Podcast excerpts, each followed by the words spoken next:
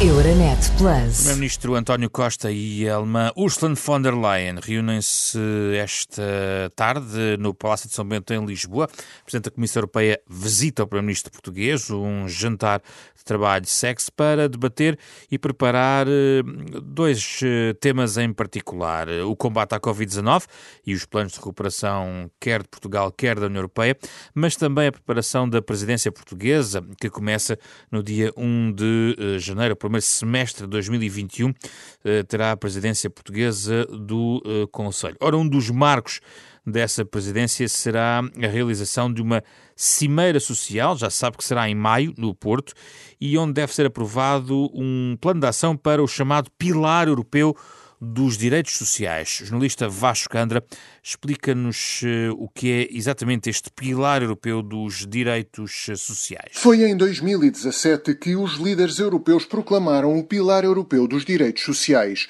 É um documento com 23 páginas que define um conjunto de princípios fundamentais e de direitos. Trata-se de um enquadramento que deve guiar as políticas dos Estados-membros em torno de três capítulos: igualdade de oportunidades e acesso ao mercado de trabalho, condições laborais justas e proteção social e inclusão. Afirma, por exemplo, que os Estados-membros devem garantir condições para a igualdade de tratamento entre homens e mulheres. Devem também promover salários justos que garantam níveis de vida decentes, ou ainda um rendimento mínimo para quem não tem recursos ou acesso à habitação social para quem precisa. Apesar de muitos dos instrumentos sociais serem da competência dos Estados-membros, as instituições comunitárias podem ajudar definindo o enquadramento e pressionando os governos para reforçarem as suas políticas. Para concretizar na prática estes direitos, até agora a Comissão Europeia lançou algumas iniciativas. Por exemplo, a proposta de criação de uma Autoridade Europeia do Trabalho, ou ainda iniciativas legislativas relacionadas com a conciliação da vida profissional e familiar ou a informação dos trabalhadores. Em breve, Bruxelas deverá também apresentar um enquadramento legal para que todos os Estados-membros tenham salários mínimos justos.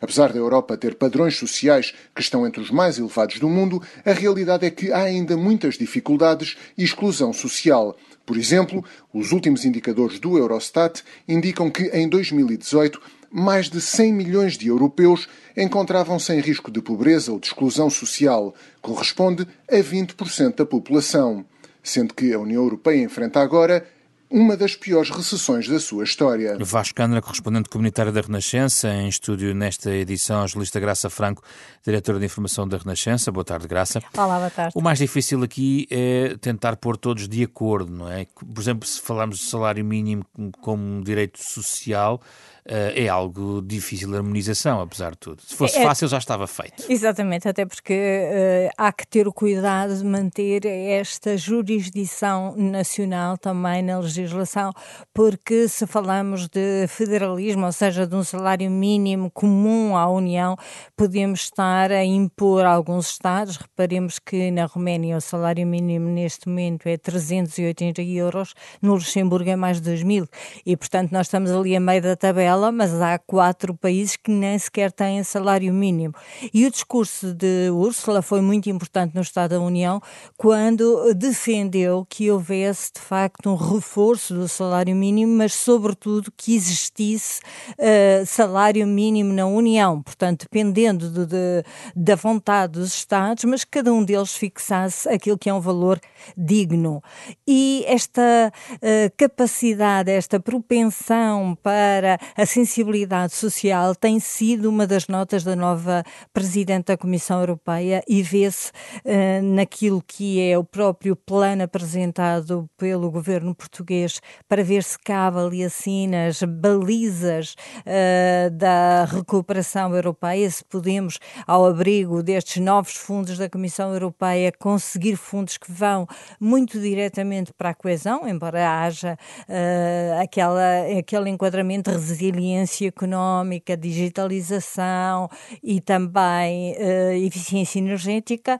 Hoje ficamos a saber um bocadinho mais, porque o público teve acesso, enfim, à quantificação e à promonização. Ai, enfim, aos pormenores do, do plano, uh, que vai ser apresentado amanhã, não é? No Conselho de Estado, uh, com a presença também da Presidente da, da, da, Presidente da Comissão Europeia. Isso é muito importante porque dá força dos uh, dos dois lados, há, por exemplo, aí projetos concretos que vão ao encontro do caso habitação, portanto, habitação, habitação social. Aí está um caso prático. Exatamente, um caso prático, um caso prático é? para 26 mil famílias, portanto, uma proposta que era do PS para a legislatura, mas que vai aqui encaixar um bocadinho nas propostas da, da Comissão Europeia, beneficiando de fundos comunitários a fundo perdido, por exemplo. E isto é, é extraordinariamente importante que nós consigamos, uh, por exemplo, também no caso das camas para cuidados paliativos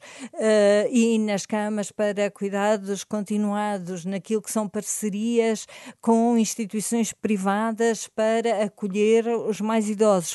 Uh, em todas estas, digamos, franjas, podemos encontrar fundos comunitários que vão ao encontro de vidas mais dignas e de maior coesão social. Entram em que, digamos, no reforço da, da saúde, das verbas para a saúde, porque nós sabemos que são nos bairros mais pobres, nos bairros uh, onde existem pessoas mais frágeis, que uh, as questões de saúde ganham uma dimensão uh, preocupante. Basta ver o que está a acontecer nos, nos bairros do, em ali das vizinhanças de Madrid e também aqui na vizinhança de Lisboa. É? Obrigado, Graça. E é aqui à segunda-feira que encontramos sempre uma forma de entender como as decisões de Bruxelas eh, implicam eh, na nossa vida, na rotina dos eh, cidadãos europeus. Euronet Plus. Milano. Zagreb. Bruxelas. Sofia. Riga. Euronet Plus, a rede europeia de rádios para compreender melhor a Europa.